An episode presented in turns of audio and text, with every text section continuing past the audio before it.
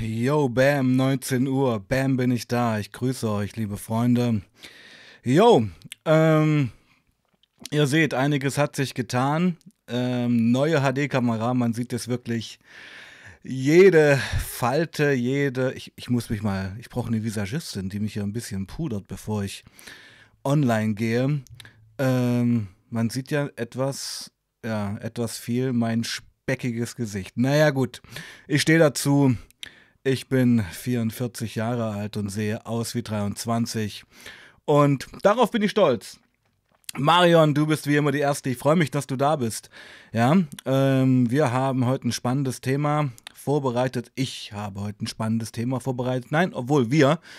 Denn ich habe heute einen neuen Gast bei uns. Das ist die liebe Paula, die uns, ja, über Co-Abhängigkeit ähm, erzählen möchte, mit der ich mich über Co-Abhängigkeit unterhalten möchte.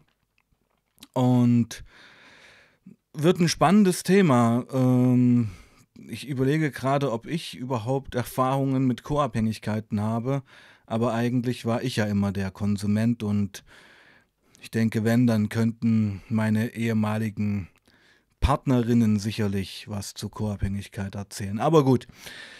Ähm, ja, ich bin immer ein bisschen aufgeregt, wenn wir hier live gehen. Das ähm, liegt in der Natur der Dinge.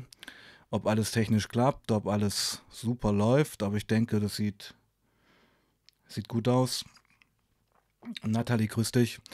Und ähm, ja, hatte heute auch wieder eine Diskussion auf YouTube, also unter einem meiner Videos.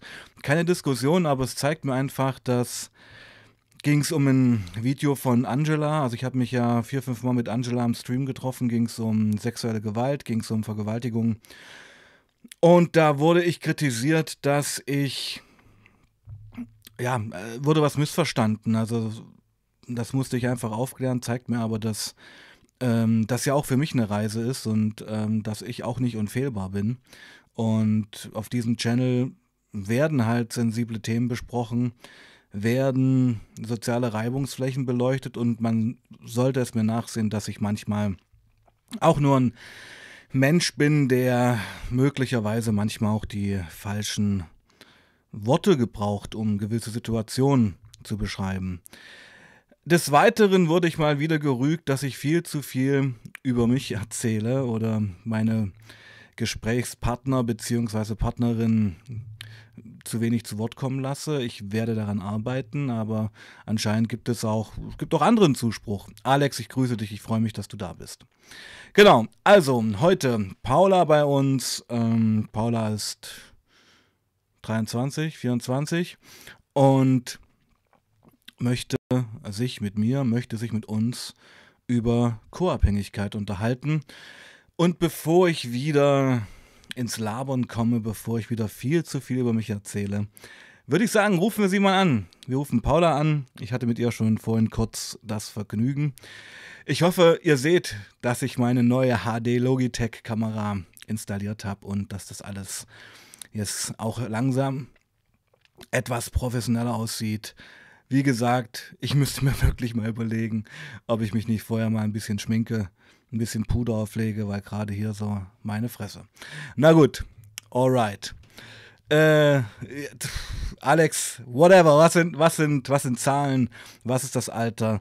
Man ist so jung, wie man sich fühlt. Ich fühle mich wie 80, ähm, aber im Kopf wie 12. So viel dazu. Aber jetzt rufe ich Paula an. Let's go.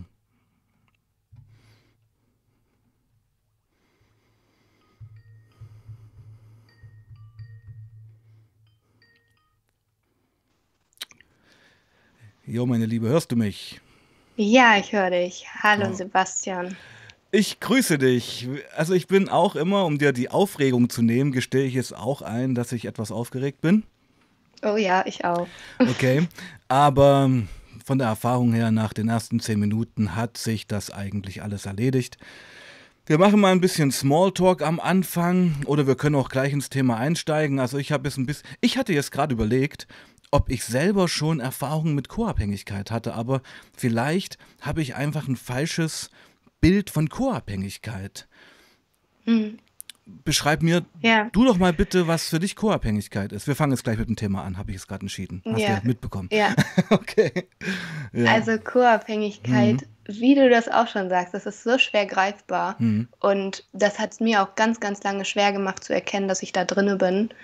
Ähm, es ist so, dass ich damals schon Kontakt zur Suchtberatungsstelle habe, hatte. Mhm. Und da das Thema Co-Abhängigkeit auch immer mal wieder aufkam, aber es war einfach zu theoretisch, zu allgemein. Und ich habe es erst viel, viel später bei mir selber erkannt, dass ich co-abhängig war in der Beziehung.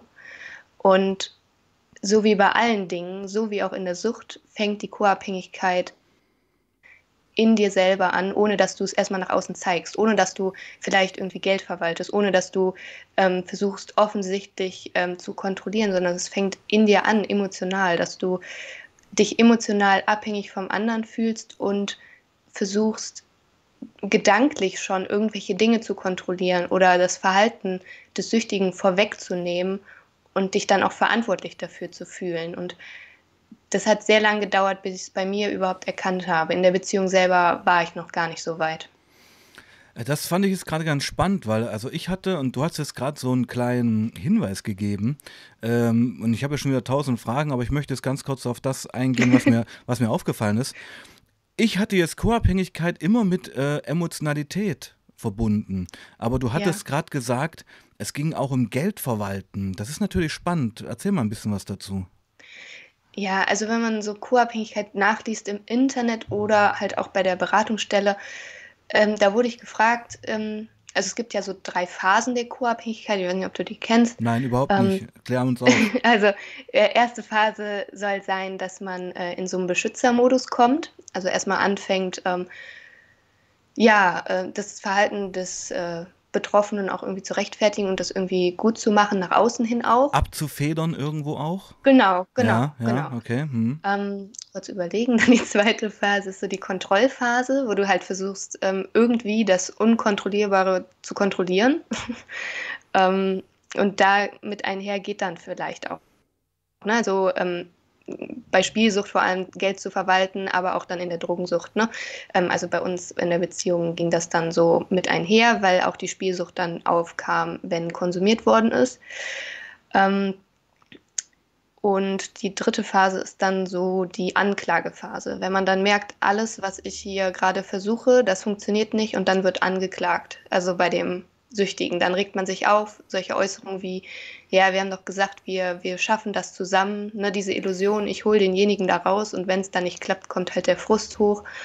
Und das sind aber Phasen, die sich ja überschneiden können oder halt immer wieder, ähm, ne, es ist ja ein Teufelskreis, also es ist nicht so klar abzugrenzen.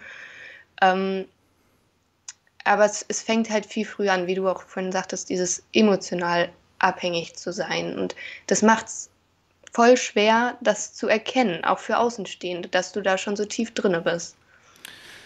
Okay, jetzt muss ich erstmal durchatmen. Ähm, also, jetzt grenzen wir uns erstmal ein. Äh, es fing also anders, ich mache mal eine These auf. Ähm, in dem Moment, mhm. in dem man in einer Beziehung ist, und, ähm, und es ist ja, denke ich mir, oft so, dass man erst später mitbekommt, dass der Partner irgendwelche Süchte hat. Ja. Mhm.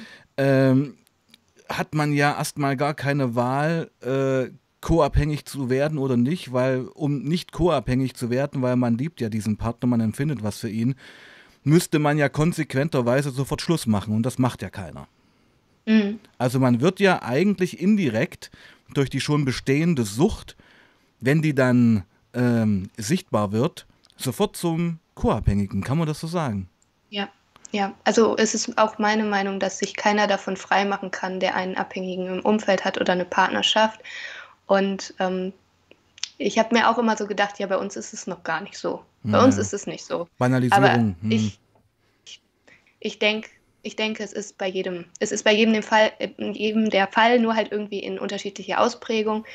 Und was nicht, also das, was dann nachher sichtbar wird, es ist ja wie beim Süchtigen, den guckst du dann an und er sieht wirklich beschissen aus und das ist bei der Co-Abhängigkeit auch so. Dir fallen die Haare aus oder bei mir war es ganz stark, dass ich abgenommen habe. Ich hatte einfach kein Hungergefühl mehr vor lauter Stress. Also mein Stresslevel war so enorm hoch, einfach psychischen Stress, den ich hatte. Und ich habe dann, ja, vergessen zu essen. Hm, hm.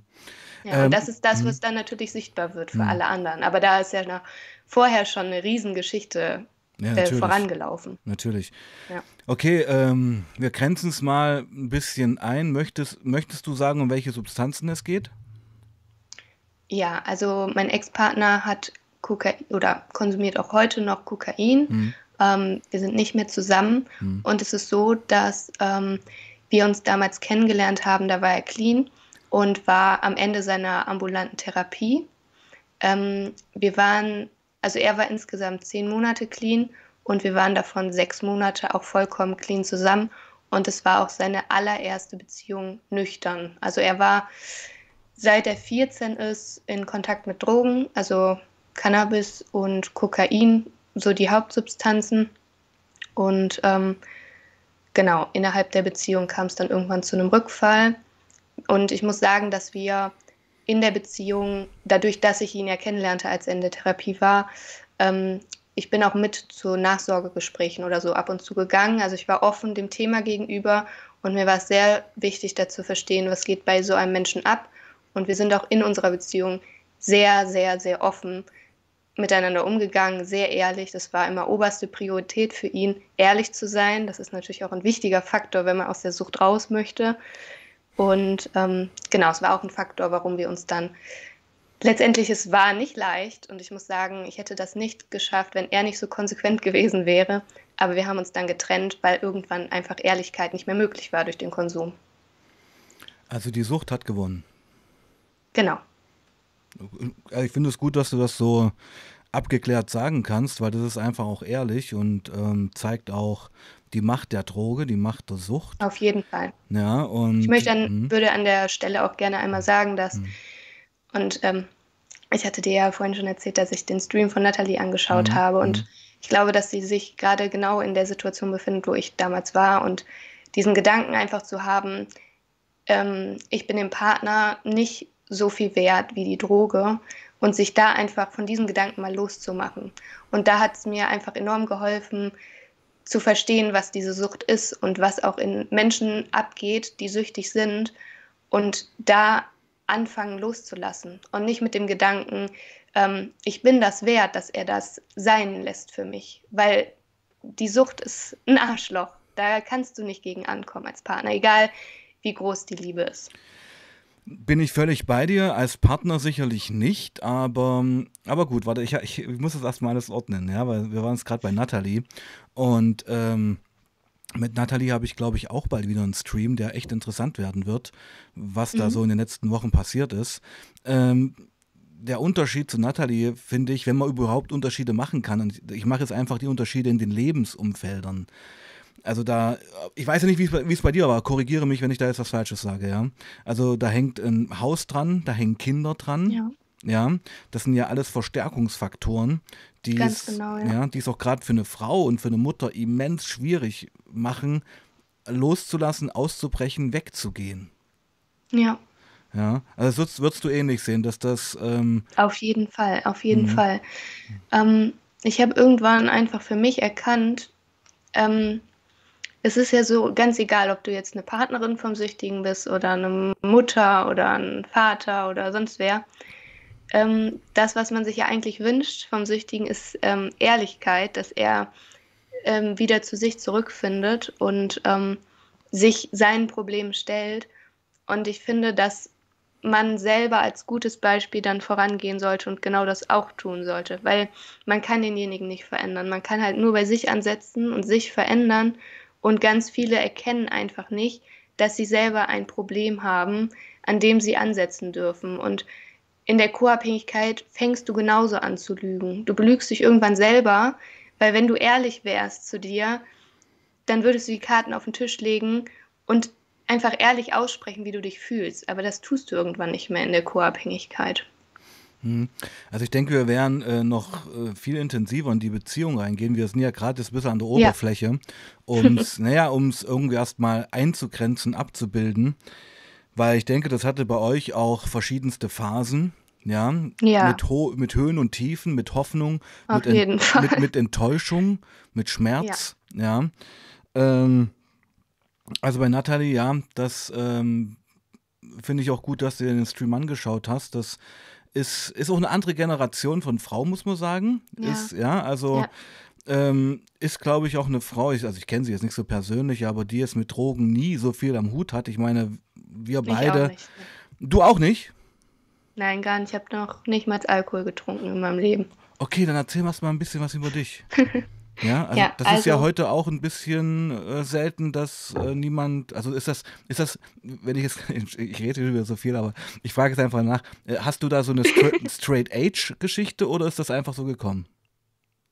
Nee, ähm, das weiß ich auch jetzt erst, seitdem ich mich so intensiv mit mir und dem ganzen Thema befasst habe, dass ähm, ist es so, dass mein äh, Großvater alkoholabhängig ist bis oh, heute. Okay. Und das habe ich halt damals in der Kindheit miterlebt. Ähm, der hat direkt nebenan gewohnt und ähm, es ist auch so, dass die Mutter meiner Mutter, die habe ich aber nie kennengelernt, die war auch alkoholabhängig, da hat auch Gewalt in der, ähm, ja, in der Familie eine Rolle gespielt. Und der Vater meines Großvaters war auch schon alkoholabhängig. Also es hat sich so irgendwie durchgezogen. Und ähm, meine Oma, also die Frau meines Opas, der alkoholabhängig ist, die hat sich damals, da war ich, ich glaube, drei oder so, das Leben genommen, weil sie depressiv war. Und ähm, jetzt erkenne ich das. Ich erkenne, dass sie in der Co-Abhängigkeit drin war, aber wie du schon sagtest, es war einfach eine andere Generation. Ne? Also die Frau hat mit einem Mann zusammengelebt, der ein großes Alkoholproblem hatte und hat das jahrelang, ja, abgefedert, wie du vorhin schon mal sagtest. Und das hat sie dann halt, ähm, ja, psychisch krank gemacht. Mhm.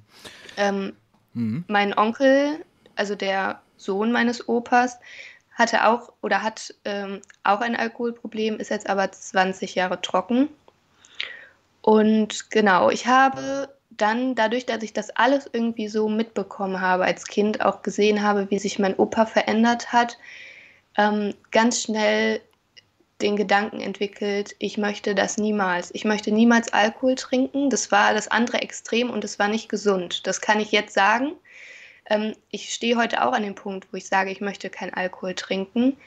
Allerdings reflektierter. Damals war es aus einer Angst heraus. Ich habe das, ich hatte richtige Panik, wenn ich das gerochen habe. Alleine bei Freundinnen, wenn man zum Beispiel feiern war, das ist ja ganz normal, das kommt mhm. dann irgendwann mit der Zeit. Ja. Aber ich, ich habe das einfach nicht ertragen können und die durften dann zum Beispiel auch nicht bei mir übernachten oder so, wenn die was getrunken hatten. Also auch sehr ähm, eingrenzend in deinem Leben dann schon gewesen. Ja, mhm. ja. Und ich muss auch sagen, dass ich dann in meinen Partnerschaften, also meine erste lange Beziehung, die hatte ich dann, wie alt war ich da? 16. Und da habe ich ganz schnell gemerkt, dass dieser Verzicht auf Alkohol für mich ein Liebesbeweis ist, dass ich das brauche, dass mein Partner darauf verzichtet für mich. Ach und, so, okay, das ja, ist interessant. Mhm. Und, mhm. Ja, und ähm, das habe ich natürlich damals nicht so, also ich habe es so nicht erkannt. Ne? Also das kann ich jetzt heute so erzählen und sagen. Und damit habe ich natürlich meinen Partnern Unrecht getan, weil die haben mit meiner Geschichte, mit meiner Vergangenheit nichts zu tun. Ich kann natürlich darüber sprechen und sagen, ähm, das fällt mir schwer, weil ich habe die und die Vergangenheit, aber ähm, das rechtfertigt nicht, irgendwem irgendwas zu verbieten. Die dürfen ja tun und lassen, was sie wollen. Aber es hat sich natürlich schwer auf meine Beziehung ausgewirkt. Und ähm, ja, dann habe ich in der letzten Beziehung wirklich wurde ich mit meiner Angst konfrontiert. Und ich sage ganz klar, es ist kein Zufall gewesen, dass ich diesem Menschen über den Weg gelaufen bin, weil da war ein Problem bei mir, Angst vor Sucht, vor diesen Substanzen. Und er hat mir halt genau das gegeben. Also wir waren zwar zusammen, als er clean war, aber er ist ja dann rückfällig geworden.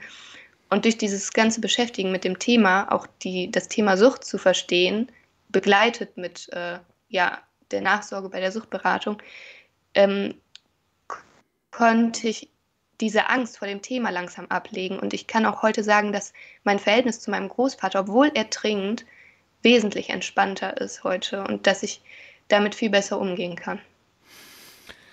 Huh, okay. Ähm, Habe ich gleich was dazu zu sagen. Ähm, ja. Die äh, klingt nach einer Zwangshandlung ja, mhm. äh, aus, einer, aus einem Trauma, aus einer Angst geboren, die dich in der Kindheit ähm, konfrontiert hat. Ja, du hast halt äh, Drogen, in dem, in dem Fall Alkohol, als immens negativ wahrgenommen, ja. was ja auch absolut so ist. Und ähm, hast eben nur den Weg des Zwangs gefunden, damit umzugehen. Und der, genau. der Zwang ja. war eben äh, zu 100 Prozent clean zu sein und dann kam die Steigerung, das auch von deinem Partner zu erwarten. Ganz genau. Und letztendlich kann man ja fast sagen, ist das auch eine Form von Sucht. Ja. Die Sucht, ja. clean zu sein. Ja. Und diese Sucht hat so eine Macht gehabt, so eine Strahlkraft, dass du von deinem Partner das auch erwartet hast. Also, also genau. auch destruktiv, zerstörerisch. Mhm. Ja. ja. Okay. Äh, finde ich Wahnsinn. Also, das ist.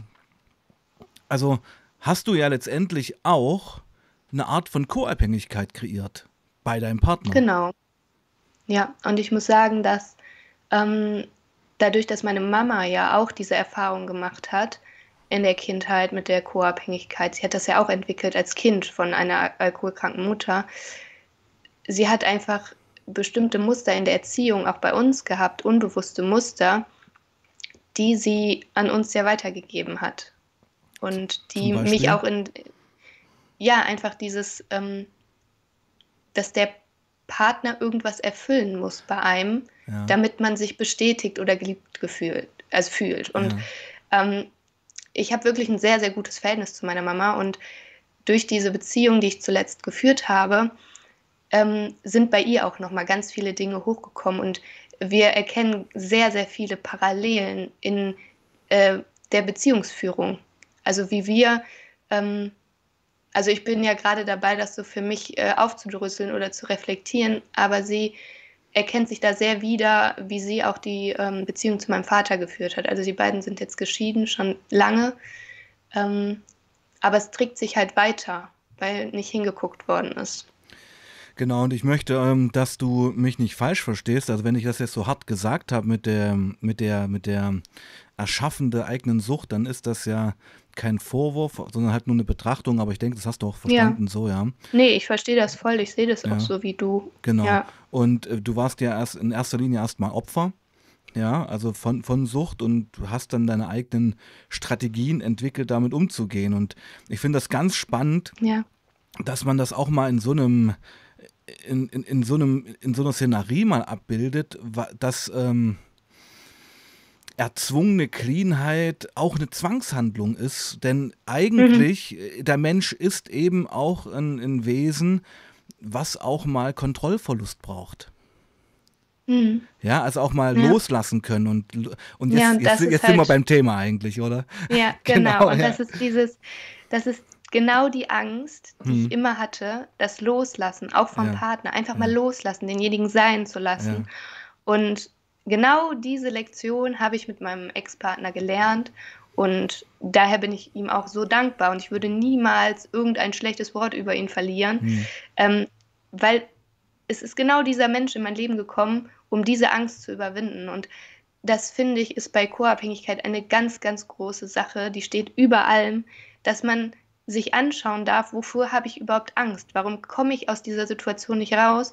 Und du musst genau dadurch gehen, genau durch diese Angst, weil wenn du das gemacht hast, dann hast du was gelernt. Und bei mir war es genau dieses Loslassen können, was ich über Jahre nicht konnte. Und ich hätte das auch in der nächsten Beziehung wieder genauso gemacht, wenn ich nicht verstanden hätte, dass ich meinen Partner sein lassen darf, wie er ist. Also man könnte es jetzt ein bisschen ähm, ja, lyrisch darstellen. Also ihr beide habt euch ja gefunden, um an euch zu scheitern, um euch selbst retten zu können. Hm. Das ist ein ganz starkes ja. Bild, finde ich gerade. Also das ist, ähm, ja, ist Wahnsinn. Also und das, das geht dir aber jetzt eben erst im Nachgang nach. Also ich glaube, du befindest dich ja. selber gerade erst auf einer Reise, eine Reise der ja, Erkenntnis. ja. ja. Und ähm, darum unterhalten wir uns heute auch. Und das, ist für mich auch was ganz Neues gerade und lässt, lässt mich auch über mich sehr viel nachdenken und über mein Leben. Also ich meine, ich war ja selbst auch schwer süchtig und habe mhm. natürlich mhm. auch mit dieser Sucht so viele Menschen beeinflusst und ähm, sicherlich auch geschädigt. Ähm, ja. ja, also okay, Wahnsinn. Was ähm, und ja, ich, ich, muss jetzt erstmal wieder einen, einen Faden aufnehmen. Ja, es ist immer sehr emotional, was wir hier bereden, weißt du? Und es ist ja auch ja, so. Doch, ist mir gerade genauso, ja. Ja, ja ist ja so. Und ich meine, das, das ist, ist doch. Ja, absolut. Das ist halt authentisch. Und ähm, was ich auch spannend finde, dass eigentlich dein Ex-Partner ähm, vor der Beziehung mit euch süchtig war, dann eine Clean-Phase hatte. Jetzt möchte ich gerne mal in die Beziehung eingehen. Ähm, ja, gern. Als er dann rückfällig wurde, könnte ich mir vorstellen, dass du dir massive Schuldgefühle eingeredet hast. Ja. Also so nach dem Motto, ähm, er ist rückfällig geworden, weil ich komme das und das nicht oder so und, und so weiter.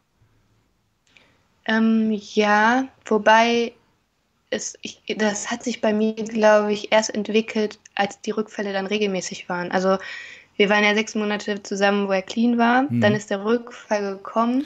Hast, du, hast, du, den, halt hast du den ersten Rückfall gleich mitbekommen? Ja, das war sehr emotional. Also wie gesagt, wir sind sehr offen und ehrlich miteinander umgegangen. Mhm. Und der Rückfall passierte im ersten Lockdown. Und da war ich nur zu Hause. Ach, das ist noch gar nicht so lange her. Ja, genau. Und oh, mir ging es psychisch auch gar nicht gut. Okay. Und ich habe dann halt irgendwie, ja, ihn so als Anker gesehen. Und das war viel zu viel. Also es ist ja normal, dass, äh, also ich glaube, bei ganz vielen ist in dieser ganzen Corona-Zeit in der Beziehung viel Emotionales hochgekommen. Ähm, und ja, ein Süchtiger kompensiert das natürlich dann mit gewohnten Gewohnheiten. Und das war für ihn ähm, irgendwann der Ausweg, den Konsum zu suchen. Und ich, es war bei uns beiden so, dass wir das gespürt haben, dass es bald soweit kommt. Und er hat an dem Abend zu mir gesagt, es war ein Freitagabend, ähm, wenn ich jetzt gehe, werde ich auf jeden Fall konsumieren am Wochenende. Und ähm, an diesem Punkt habe ich ähm, verstanden, äh, dass ich ihn da jetzt auch nicht von abhalten kann. Und das war, er hätte es auf jeden Fall gemacht. Und er hat auch immer zu mir gesagt, wenn ich dich nicht kennengelernt hätte, wäre ich viel früher rückfällig geworden. Er hat auch immer gesagt, dass er damals in die ambulante Therapie gegangen ist oder auch in der Therapie war mit dem Gedanken, ja, mir muss es jetzt erstmal besser gehen, aber ich werde auf jeden Fall irgendwann wieder konsumieren. Und wir sind dann halt zusammengekommen und es ließ sich natürlich nicht vereinbaren, in der Beziehung mit mir zu konsumieren, weil es nun mal suchtkrank ist, ist ja auch dann nicht wieder ab und zu, sondern er ist ja dann auch wieder richtig in den Konsum reingerutscht.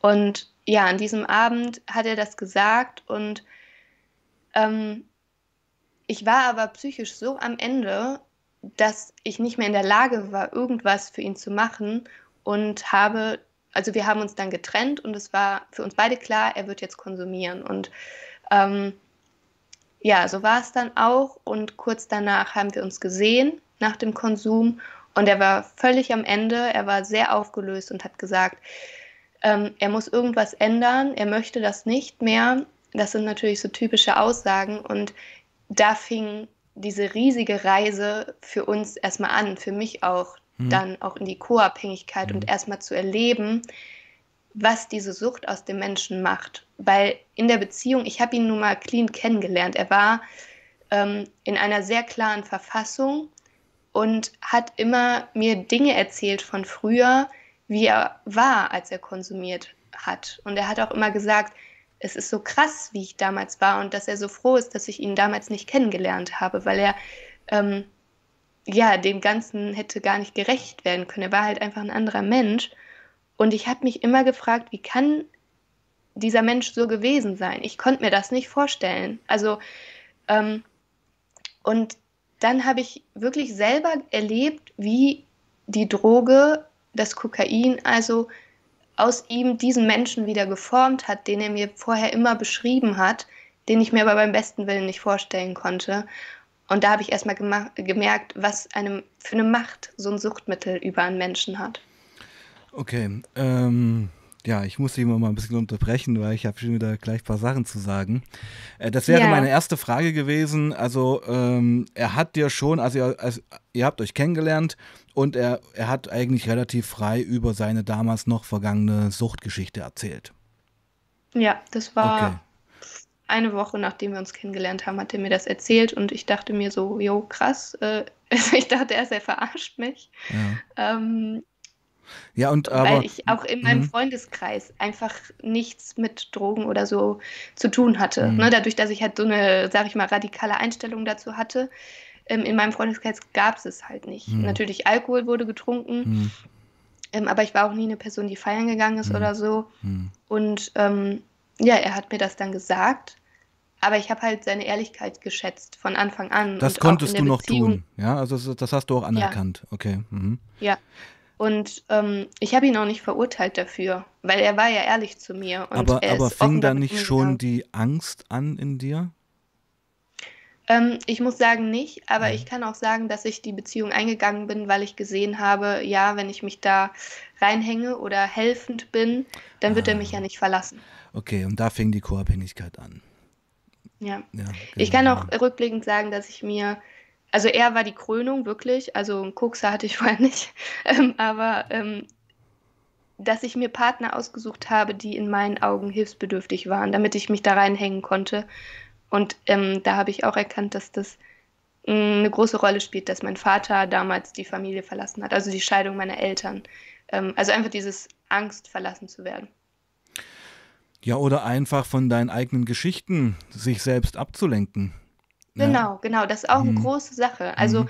ähm, innerhalb dieser Phase, wo Rückfälle waren, also es war ja eigentlich dann Konsum, ähm, man war gar nicht mehr in der Lage, innerhalb der Co-Abhängigkeit bei sich hinzuschauen, weil ich war immer nur auf ihn fokussiert. Ich habe seine Probleme zu meinen gemacht. Alles drehte sich nur noch um ihn. Ich habe meine Gefühle ja gar nicht mehr wahrgenommen. Und als dann die Trennung kam und ich zu Hause gesessen habe, da war da, ich konnte mich nicht mehr um ihn kümmern, ja? so dumm das klingt, aber ich, ich war gezwungen, bei mir hinzusehen und dieses, diese, diesen Schmerz, den ich hatte, einfach mal anzugucken. Aber das habe ich nicht gebacken bekommen, als ich noch mit ihm zusammen war. Und ich glaube, das ist ein ganz großer Punkt, dass man eigene Wunden hat, die man mit den Problemen eines anderen versucht zu überdecken und sich die deshalb nie anschauen kann. Äh, definitiv, das wollte ich ja auch gerade sagen. Also das ist, ähm, ich will jetzt nicht schon wieder so eine Geschlechterding aufmachen, aber ich, ich kenne viele Frauen, es gibt sicherlich auch Männer, die von Beziehung von, zu Beziehung springen die es sich nicht alleine ja. aushalten, ja, die mhm. ähm, eigentlich vor sich selbst weglaufen. Und ich finde eben auch gerade nach dem Zusammenbruch einer Beziehung, okay, und das machen sicherlich auch Männer, ähm, ist es, glaube ich, erstmal ganz wichtig, auch erstmal allein zu sein. Ja, Auf jeden Fall, um so die, wichtig. Genau, um die Sachen aufzuarbeiten, ja. in sich hineinzuhorchen, zu schauen, ja. wo sind meine Verletzungen, wo sind meine Themen Genau. Aber das schaffen die wenigsten Menschen, sondern stürzen sich sofort wieder äh, in die nächste Katastrophe, ja. Ja. Um sich Und dann. da wiederholt sich das dann, nur halt ein bisschen anders vielleicht. Immer ein bisschen krasser sogar, würde ich fast sagen. Ja, genau. Das so steigert ja sich ja. Auch. Es hat hm. sich langsam gesteigert und er war wirklich, es ging nicht krasser irgendwann. Ich bin auch psychisch einfach so an meine Grenzen gekommen, weil ich so, ja, ich war quasi eins mit dieser Person, weil ich versucht habe, einfach bestmöglich sein Verhalten zu verstehen und abzufangen. Und ja, das kannst du ich ja war nicht. irgendwann gar nicht mehr bei mir. Ja, genau. Genau, es geht nicht. Es, es geht, geht nicht. Also genau. diese hm. Illusion der Kontrolle, es funktioniert hm. nicht. Und das überhaupt das mal zu verstehen, da erstmal hinzukommen, das ist schon mal ein. Riesenschritt. Genau, aber jetzt lass uns nicht so durch das Thema jagen, weil wir sind eigentlich noch am Anfang gewesen. ähm, ich würde gerne was zu Kokain sagen. Ja. Also meine Hauptprobleme waren auch Crystal und Kokain. Also auf diesen Drogen bin ich komplett durchgedreht auch. Ähm, ja. Das waren auch die Drogen, die mich ähm, zu einem anderen Menschen gemacht haben, so muss man das sagen. Äh, und gerade bei Kokain war es so, ich kann dir mal kurz erzählen, was ich für ein Kokainkonsument war. Und dann können wir ja vielleicht hm. mal schauen, wie es bei dem Ex-Partner war. Ähm, also wenn ich, ich hatte dann, ähm, ich bin ja 2007 ausgestiegen und hatte dann schon noch keine Crystal-Rückfälle, aber schon ein paar Jahre noch ein paar Kokain-Rückfälle. Mhm. Es war Wahnsinn. Also erstens muss ich sagen, dass äh, wenn ich Kokain früher hatte, ich äh, ein exzessiver User war. Ich habe dann mir alle zehn Minuten die Lines gelegt, ja, mhm. fast bis zum Herzinfarkt und ähm, das Gramm, was ich mir geholt, geholt hatte, musste in der Nacht an dem Abend alle werden. Also Kokain konnte mhm. ich nicht einteilen. Es hat mich komplett ja. verändert. Ja? Ja, ja, ja.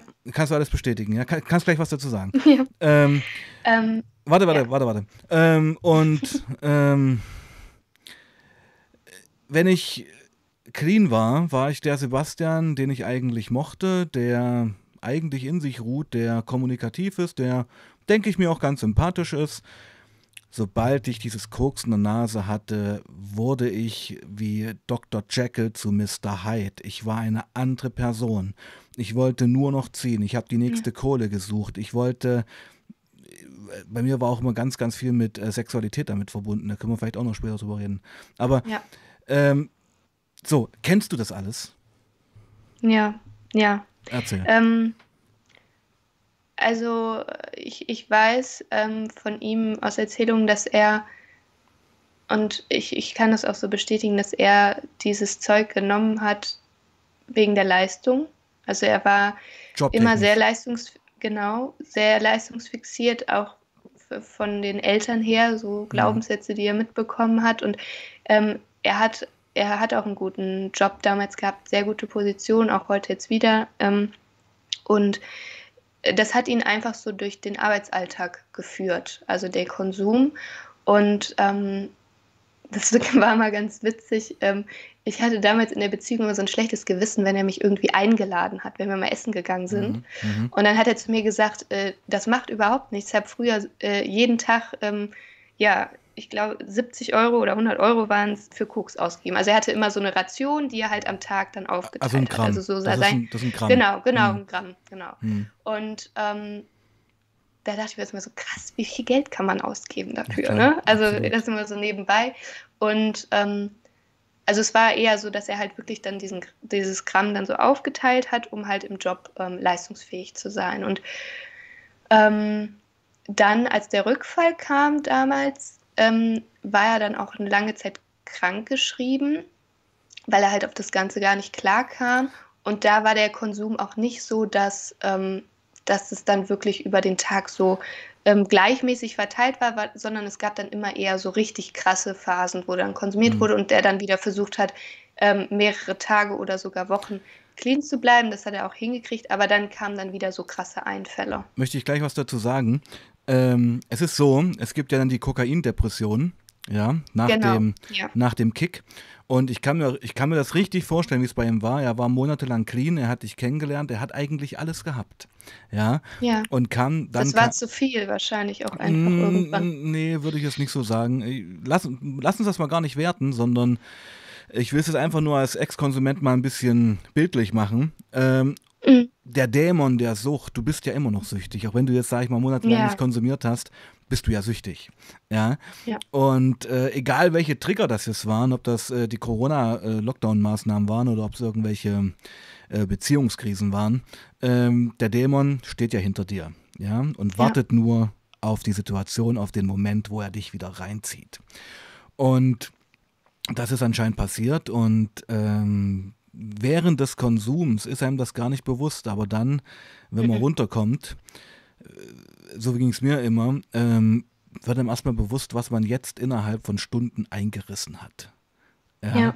Dass man eigentlich diese ganzen Monate, diese Jahre, dieses Glück, was man hat, diese Liebe, diese wahren Emotionen, Ja. beschmutzt hat, wieder ekelhaft weggerotzt hat und dann kann ich mir absolut vorstellen, was er dir da gesagt hat, ja. Also er hatte bestimmt alles versprochen, auf Knien geschworen und dann lief es eine Weile gut, bis wieder der nächste Rückfall kam.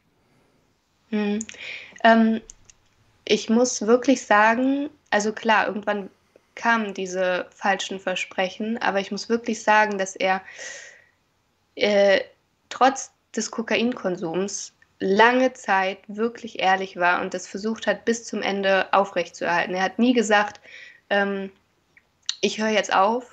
Also es gab nie diese ultimativen Versprechen. Ähm, er hat immer gesagt, er weiß nicht, also er kann noch nicht sagen, dass er jetzt nicht mehr konsumiert. Er war da schon ehrlich. Ähm, und er hat auch immer, ähm, ähm, ja, kommuniziert, wenn er das Gefühl hatte, es ist jetzt bald wieder soweit. Ähm, Ja, aber es. es, aber aber es, mhm. es ist, ka- also ich weiß genau, was du meinst, dass du, also ja, die, es kommen diese depressiven Phasen und genau ganz, ganz knapp nach dem Konsum, wenn du wirklich richtig tief in mhm. diesem Loch bist, sagst du halt einfach alles, damit du umsorgt wirst und aufgefangen wirst. Und das hat er auch gemacht. Und ähm, ich finde, man kann das auch man kann, also in der Situation selber kannst du der Person das auch glauben. Ich habe ihm das geglaubt, dass er sich gerade scheiße Der hat das auch so gemeint. Also ja, ist, ich glaube ihm, ich ja, glaub, also ich mache ihm da keinen Vorwurf. Mache ich auch nicht. Mache ich auch genau, nicht. aber, ja. aber ähm, es, es, verändert sich halt rasant wieder. Es ist, also die Stimmungsschwankungen waren enorm und die machen dich auch als Partnerin so irre, weil du denkst, krass, guck mal, jetzt möchte er meine Nähe wieder haben und ich kann für denjenigen da sein. Das bestätigt dich ja dann auch wieder in deiner Co-Abhängigkeit. Und dann kommen aber wieder so Phasen, wo er eigentlich ja allen den Mittelfinger zeigt und einfach nur seinen Stoff haben will. Und das ist einfach auf Kokain so krasse Stimmungsschwankungen sind das. Und ich denke mir immer, es war für mich schon krass, wie krass muss es für ihn sein, diese Stimmungsschwankungen auszuhalten. Also es ist ich, ich bin froh, dass ich das nicht selber durchmachen muss. Ähm, du, ähm, ich bin jetzt mal ein bisschen hart. Ja. Ja. Ähm, es ist eine absolute Ego-Schiene. Ja. Sich wieder für den Konsum zu entscheiden. Es ist Schwäche. Es ist eben wieder Nachgeben, das Brett an der dünnsten Stelle bohren. Das muss ja. man jetzt so sagen, weil man hat immer die Entscheidung. Ich meine, ja. jetzt den Typen anzurufen, um dorthin zu gehen und wieder ein Gramm Kokain zu holen, ist halt eine bewusste Entscheidung. Du sitzt da nicht auf einem ja. Folterstuhl und wirst gefoltert und musst das machen. Naja, aber das muss man jetzt mal sagen. Ja. Ich weiß ja, wie das ist. Und er hat sich, naja, das, also ich, ich bin, ich, ich musste immer ein bisschen aufpassen, weil ich auch ein ziemlich abgebrühter Typ bin, der eben durch zwei echt schwere Süchte gegangen ist. Und, mhm. ähm, ich eben weiß, dass, dass du es erstens nur alleine schaffen kannst ja. und du musst dich dafür entscheiden. Und wenn du dich nicht dafür entscheidest, dann ist es halt eine Entscheidung gegen das cleane Leben. Eine ganz aktive ja. Entscheidung dagegen, ja. Und ähm, ich finde es immer noch ein Unterschied, ob man Kokain- oder Heroinsüchtig ist, weil ähm, also das ist meine persönliche Meinung jetzt, ja. Ich bin ja auch nicht das Nonplusultra. Äh, mhm. Wenn du richtig hart auf Heroin bist, und das kann ja Alex bestätigen, der zum Beispiel auch hier im Chat ist, dann hast du einfach so massive körperliche Entzugserscheinungen, dass du mhm. konsumieren musst, um dich nicht äh, in der Ecke zu liegen und dich zu bescheißen und zu bekotzen. Ja?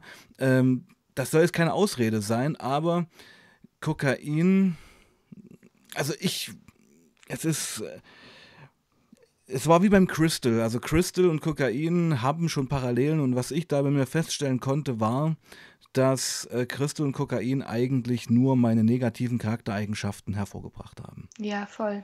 Ja. Also ähm, mein Ex-Partner hat damals, also es ist noch gar nicht so lange her, mal zu mir gesagt, dass ähm, er sich nur auf Kokain nicht leiden kann. Also er kann sich nicht leiden, wenn er konsumiert.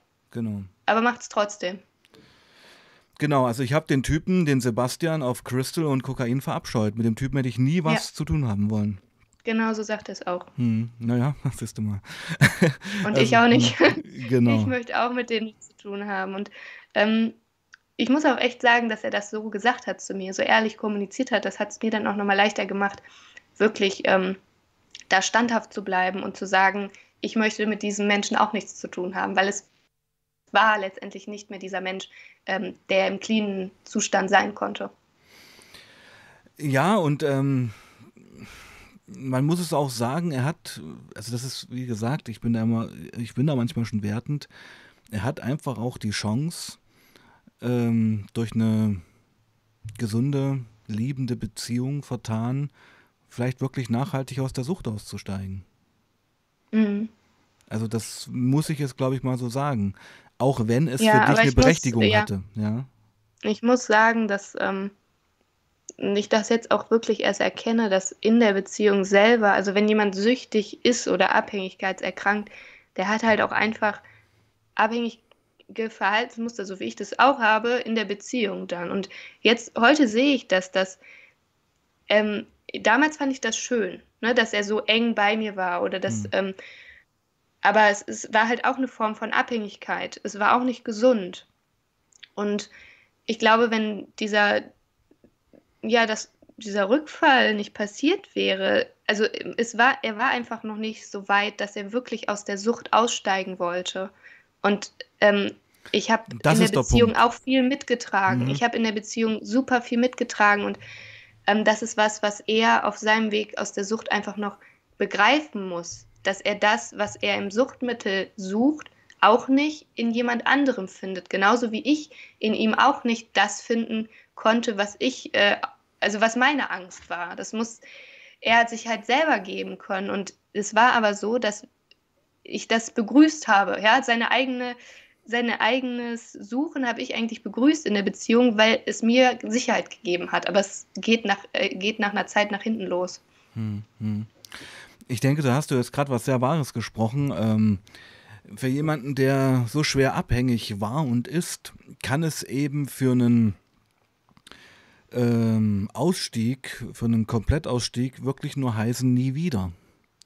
Mhm. Ja, das ist, das klingt zwar erstmal krass und das sagt man jetzt auch nicht in der Therapie. Man versucht ja am Anfang ähm, sich erstmal, wie bei den anonymen Alkoholikern ist das ja ähnlich, dass man sich in so 24-Stunden-Rhythmus erstmal wiederfindet, dass man den ersten Tag mhm. geschafft hat, den zweiten Tag. Aber ja, du hast es ja gerade gesagt, er war eigentlich nicht bereit dafür und ähm, genau. wollt, wollte vielleicht auch gar nicht. Ja, ja, weiß ich es nicht. Aber also es war mh so, dass er eigentlich in der Beziehung für mich dann wollte, weil er die Beziehung gerne führen ja, das wollte. Das funktioniert ja nicht. Und das funktioniert nicht, genau. Das hm. funktioniert nicht, weil es lädt ähm, dir als Partnerin auch eine enorme, Ver oder du lädst dir automatisch diese Verantwortung auf hm. und das macht beide letztendlich kaputt, weil hm. es ist keine hm. Partnerschaft auf Augenhöhe hm. dann hm. mehr. Genau. Ähm, wollten nur mal kurz anmerken, äh, also wir wir müssen deinen Ex-Partner irgendwo es hier mit einbeziehen, weil es ja auch ein Teil deines Themas ist, aber wir wollen ihn nicht verurteilen, wir wollen ihn nicht bewerten. Es ist einfach nur eine analytische mhm. Betrachtung, ja, von dem System, in dem du warst, weil er wird seine Gründe haben und wer weiß, warum er, ich meine, jede Sucht, und das kann, glaube ich, jeder hier auch der Community beurteilen, und auch ich, und ich habe genau wie du auch eine massive Reise hinter mir, wo ich versucht habe zu begreifen, was habe ich denn eigentlich versucht zu betäuben? Ja. ja, und das ist so wichtig, dass man auch, genau. dass dieser Schalter Klick macht und dass man sich das anschaut, weil das ist dann halt auch nachhaltig, ne? Und nicht, also nicht das Problem allein in dem Suchtmittel dann irgendwie zu sehen, weil da hängt natürlich immens viel noch dran. Und an dem Punkt war er lange nicht. Naja, und ich, ich kann ja ein bisschen mal vermuten, also du hast ja schon so ein bisschen anklingen lassen, also kommt aus einem sehr leistungsorientierten Elternhaus, wo Schwäche jetzt nicht so angesagt war, mhm. ja, wo vielleicht auch ja, sehr konservative Rollenbilder transportiert wurden, wie man als Mann vielleicht zu sein hat, ja, und ähm, aber das genau und ich, genau das, das hast kann man ja auch mal sagen, ähm, hast du mir ja auch schon gesagt, dass dich eigentlich mein Satz, den ich mal gesagt habe, total ja. abgeholt hat ähm, dass ich ja auch der Meinung bin, und den wiederhole ich gerne jetzt nochmal, dass zwischen Männern und Frauen es gar nicht so große Unterschiede gibt, essentiell, sondern dass wir alles Menschen sind, die ja. lieben wollen und die geliebt werden wollen.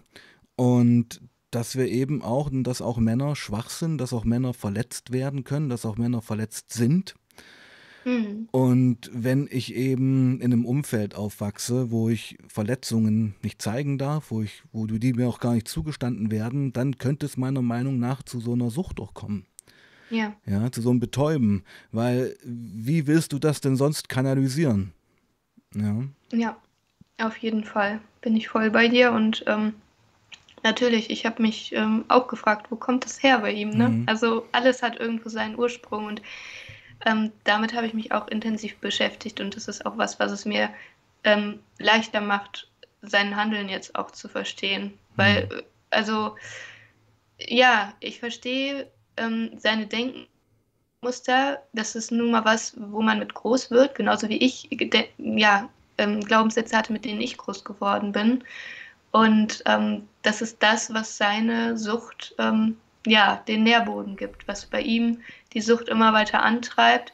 Und da muss er das irgendwann mal äh, checken, dass das nicht Also ich, ich kann das sehr gut nachempfinden, weil es bei mir ja auch so war. Wenn du aus so einem, egal was für einem Elternhaus kommst, du kriegst halt bestimmte Erziehungsmuster mit und du glaubst, das ist die Realität. So ist es, so läuft es halt so. Es war ja auch deine und Realität. Genau, genau, es war hm. meine Realität, als ich klein war und als ich dann herangewachsen bin. Aber irgendwann an den Punkt zu kommen und das zu hinterfragen, zu verstehen, wenn mir das nicht gut tut, darf ich mir sozusagen meine eigene Realität erschaffen. Ich muss nicht daran festhalten, nur weil das meine Mama so gemacht hat, nur weil das meine Großeltern so gemacht haben. Und ähm, da muss halt erstmal jeder irgendwie hinkommen. Äh, jetzt sind wir wieder bei dem Schlüsselwort. Äh, man muss eben die äh, eingepflanzte Realität, die in der Kindheit und Jugend gesetzt wird und die ja die wirkliche Realität als Kind und Jugendlicher ist, wenn man sich in diesem Spannungsfeld von äh, Elternhaus befindet, muss man eben erstmal loslassen können. Ja. ja?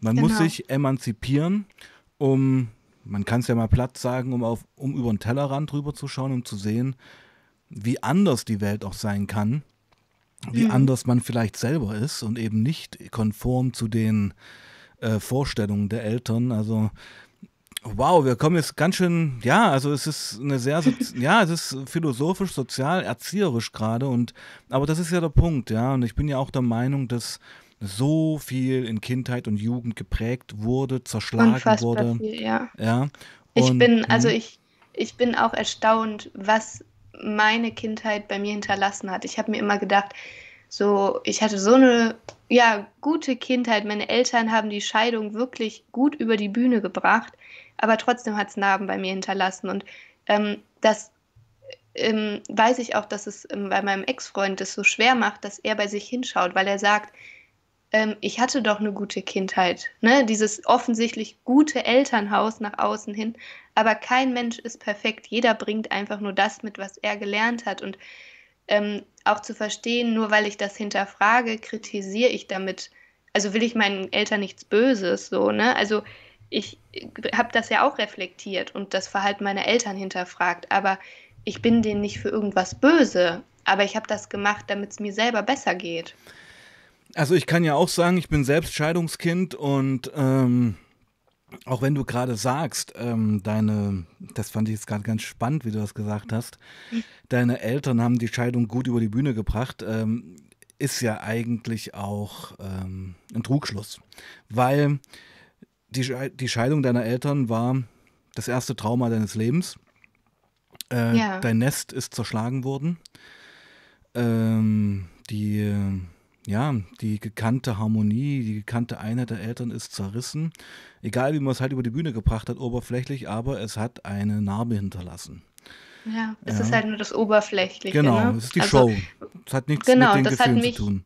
Mhm. Und das hat mich jahrelang auch davon abgehalten, da wirklich mal hinzugucken, weil ich mhm. dachte, ja, es lief doch eigentlich ganz in Ordnung. Ich sag's mal anders, und das, ist, das sind die Parallelen zwischen uns beiden. Du hast jahrelang gebraucht, dir die Verletzung einzugestehen. Ja, und da hat mir mein Ex-Partner bei geholfen. Super. Also der hat mir mhm. enorm den Spiegel vorgehalten. Das ist, mhm. Ich bin immer wieder erstaunt, dass das in mir hochgekommen ist. Und es war, ähm, es war so, dass ähm, er irgendwann verstanden hat, dass er sich von mir trennen muss, weil er seinen Konsum nicht mehr in den Griff bekommt. Also er hat sich von mir getrennt. Ähm, und ich kam darauf gar nicht klar. Ich war an dem Abend so verzweifelt, so sauer und habe dann zu ihm gesagt, dass er mich verlässt, wie mein Papa damals ah, die Familie verlassen hat. und das, mhm. das kam alles hoch in, an diesem Abend und ich hätte, ich hatte das überhaupt nicht auf dem Schirm. Es kam so richtig von ganz, ganz unten irgendwie hoch. Und ähm, alleine einfach nur für diese Erfahrung bin ich ihm so dankbar. Es musste so kommen, weil wäre das nicht gekommen, hätte ich mir das niemals angeschaut. Naja, ich weiß es nicht, ob du da ihm dankbar sein kannst. Du kannst vielleicht dem Spannungsfeld in der Situation dankbar sein. Ich denke, in erster ja. Linie solltest du, du dir selbst dankbar sein, ja. dass du das zugelassen hast und dass du es erkannt hast. Ja. Und, mhm. aber ähm, es hat weh. Ähm, es natürlich, aber Veränderung Fall. tut doch immer weh. Das ist doch der genau, Punkt. Genau, genau. Ja? ja? Und das ist ja auch der Punkt, warum sich viele Leute nicht ändern, weil es halt weh tut. Und weil sie, mhm. also ich bin ja ähm, gestandener Sozialarbeiter und ähm, äh, ja, mein, einer meiner Lieblingssprüche ist ja, Leiden ist einfacher als Lösen. Mhm. Ja, es gibt so viele Leute, die haben sich in ihrem Leid ähm, die, die, sie identifizieren sich über ihr Leid. Ja, es fühlt sich vertraut an, ne? Naja, es ist halt die Welt, die man kennt und ähm, mhm. man hat auch ein bisschen was mit Selbstmitleid zu tun. Da hat man halt auch eine Plattform, wo man sich selbst bemitleiden kann.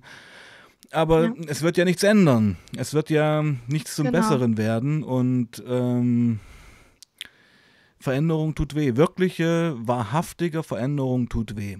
Und Auf jeden Fall, ja. Aber, aber eben auch nicht für immer. Ja. Genau. Genau.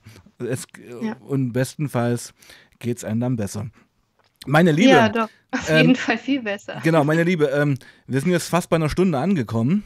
Ja, das mhm. geht hier nämlich ratzi-fatzi und ich will auch nicht, dass wir, äh, beziehungsweise dass du dein ganzes äh, Pulver heute verschießt, weil ich würde schon gerne noch mit dir noch einen okay. neuen Stream machen, ja, ja wenn du da Bock drauf hast. Also wir haben heute ähm, ja, erstmal das alles eingeordnet und haben, jetzt wissen wir auch alle, worum es so ein bisschen geht.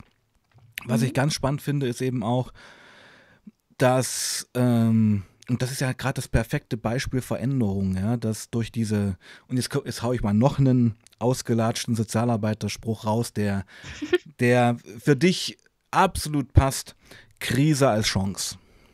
Ja. Ja, ja. und eure Beziehung war am Ende eine Krise und du hast daraus eine Chance gemacht. So sehe ich das. Auf jeden Fall, ja. Genau. Und hast jetzt auch einen Auftrag, ja? Also es ist ja auch so, dass du ähm, ja darüber sehr offen erzählst und auch sehr reflektiert ja. erzählst. Ähm, ist, mir mhm. eine, ist mir ein Riesenanliegen, das ähm, ja auch weiterzugeben, weil ich sehe so die Parallele auch zu meiner Großmutter so und ich denke mir, wenn sie damals offen drüber gesprochen hätte, wenn es möglich gewesen wäre, das zu erkennen bei ihr und auch einfach allgemein das Thema Sucht ähm, rauszubringen und zu sagen, ich bin Angehörige von jemandem, der süchtig ist, ähm, dann hätte sie den Selbstmord nicht wählen müssen. Und ähm, ja, ist, wir sind jetzt in einer neuen Generation. Genau. Ich bin äh, jünger und voller Energie und ich möchte das weiter rausbringen. Ähm, da würde ich gerne im nächsten Stream aufgehen, äh, äh, drauf eingehen, also Generationskonflikt. Denn wir reden hier über ein Frauenbild, was eben dem damals nicht zugestanden wurde, Schwäche zu zeigen. Ja. ja. Wir reden über ein Frauenbild, über eine Frauengeneration, die sich äh, letztendlich nicht wirklich scheiden lassen konnte bzw. durfte. Mhm. Rein vom gesellschaftlichen Stigma her. Und wo auch Alkoholkonsum jetzt nicht wirklich als Sucht angesehen wurde. Nee, das, nee. Also ja. ich sehe es ja in meiner ganzen mhm. Familienlaufbahn, wie allgegenwärtig das eigentlich war. Mhm. Und, und man, man, hat nicht drüber gesprochen, ja. Mhm. Aber natürlich auch, also du hast jetzt Frauenbild gesagt, aber mhm. das Männerbild, das war ja, ja richtig, also genau. das muss ja, ja. auch einen Wandel erfahren. Und, hat's ähm, ja auch, hat's doch, hat's doch auch. Ja, genau, es, mhm. es, es hat einen Wandel erfahren und ähm, das war damals halt auch noch ganz anders. Absolut, es war halt äh, der harte Macho, der ähm, zu Hause das Sagen hatte. Ja. Und, und ich meine, also patriarchalisch, muss man sagen, ja. Also es war eine ganz mhm. starke Männer, ähm, Männermacht, die da installiert wurde, die aber auch natürlich einen absoluten äh, Backslash für die Männer hatte, denn sie durften halt nicht schwach sein. Mhm. Ja, und ähm, ja, ich glaube, hm. allgemein Thema Schwäche, Gefühle, Emotionen auf beiden Seiten. Genau, beiden also Seiten. allgemein, dass ich jetzt schon wieder sage, Schwäche ist schon wieder scheiße, weil es ist keine Schwäche, es ist eine Emotion. Ja, mhm. in dem Moment, in dem ich eben Emotionen als Schwäche labele, tue ich, glaube ich, uns Männern, sage ich jetzt mal, auch schon wieder Unrecht. Ja, mhm. weil es ist so ein Negativbegriff. Und ja. ähm, ist mir gerade selber aufgefallen, ja, muss ich echt sagen. naja, aber wie gesagt, also ich bin ein sehr streitbarer Charakter. Ich habe ähm, auch sehr starke Meinungen, bin aber auch jemand, der nicht ideologisch ist und sich auch gerne äh, überzeugen lässt, muss ich sagen. Und ich sehe auch, dass hier im Stream Natalie dabei war. Nur mal für dich als mhm. Info. Ähm, die auch äh, mitgeschaut hat und schreibt: Danke für die Stunde, erkenne mich selbst wieder. Schön, würde genau das ist das Wichtige. Genau, würde ich dir sowieso empfehlen, dass du den Stream dann morgen, wenn er bei YouTube richtig gepostet ist, wo du den Chat dann auch ähm, neben dem Video mitlesen kannst, dir das mal durchliest. Kann auch mhm. ein guter Input sein. Ähm, ich würde dir jetzt nochmal Gelegenheit geben, dich von der Community, Community zu verabschieden und vielleicht sagen, wie es dir so gefallen hat. Ja, ich wünsche euch allen einen schönen Abend noch und fand es cool, mal dabei zu sein. Und würde mich sehr freuen, wenn wir da noch einen zweiten oder dritten Teil, je nachdem, genau. wie viel Gesprächsstoff da noch ist und auch das Interesse von der Community da ist, sehr gerne noch äh, ja, dranhängen. Genau, sehe ich ähnlich. Also ich würde ähm, im nächsten Stream dann wirklich auch mal wirklich in die Beziehung eintauchen wollen, weil ich denke, da gibt es eine mhm. Menge zu erzählen. Und einen dritten ja. Stream machen wir sicherlich auch noch. Äh, einfach Ausblick, was du zum Beispiel auch, ähm, ja, also in dem Fall auch Frauen empfehlen würdest, die in solchen Beziehungen ja. stecken. Und wir können ja noch mal kurz in der Leitung bleiben, um da ein kleines Nachgespräch zu machen. Ähm, ich möchte euch darauf hinweisen, weil Siggi habe ich es auch hier im Chat gesehen, dass ich morgen wieder mit Siggi aus Bali streame, 19 Uhr. Wird wieder eine spannende Geschichte. Wir werden in Siggis Leben eintauchen, was auch geprägt ist von Sucht und ja, von Verlust und Schmerz. Ich verabschiede mich, eu, äh, ich verabschiede mich bei euch mit meinen legendären Worten. Bleibt sauber und passt auf euch auf. Peace out.